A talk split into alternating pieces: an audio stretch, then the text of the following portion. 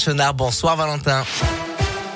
Bonsoir Adrien, bonsoir à tous. Un mot du trafic dans la région. Tout d'abord, attention au niveau d'Issoire. De gros ralentissements à cause de travaux sur la 75 pour rejoindre Clermont-Ferrand. Il y a des bouchons sur plus de 2 km. Et puis euh, deux accidents de signalés sur la 40 de Mâcon vers Chamonix. Ça se passe à hauteur de Césaria sur la voie du milieu et de droite pour le premier. Le second se trouve au niveau de Châtillon en Michaille. La route est coupée à cet endroit.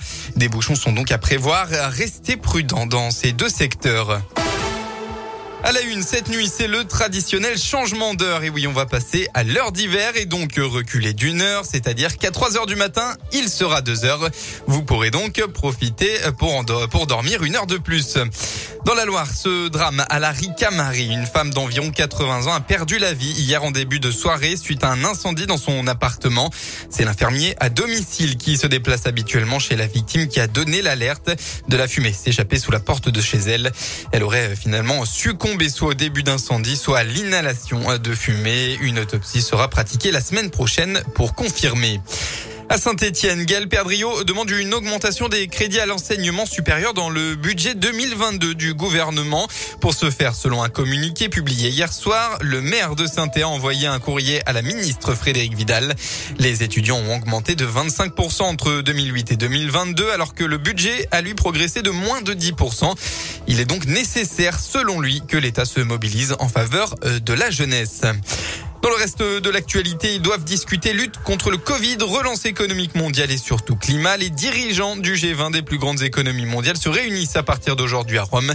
Les chefs d'État et de gouvernement partiront ensuite pour Glasgow demain pour la COP26.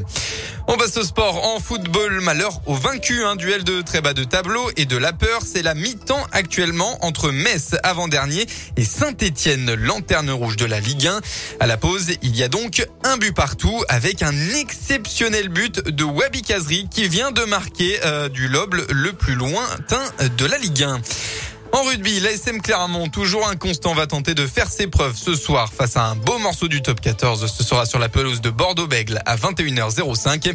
Et puis en basket, pour clôturer les sports, sixième journée de Pro A, match à domicile pour la JL de Bourg qui est actuellement sur une série noire de quatre défaites d'affilée. Ce sera contre Gravelines Dunkerque à 20h30. La météo dans le département est bien comme prévu. Le vent a soufflé fort cet après-midi à 13h. Des rafales à 112 km heure ont été relevées au sauvage dans le Rhône à la frontière de la Loire. Quelques pluies éparses devraient faire leur retour ce soir après quelques éclaircies cet après-midi.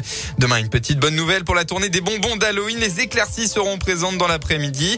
Retour des nuages et de la pluie en fin de soirée. Et puis côté Mercure, vous aurez entre 17 et 20 degrés au maximum de la journée demain.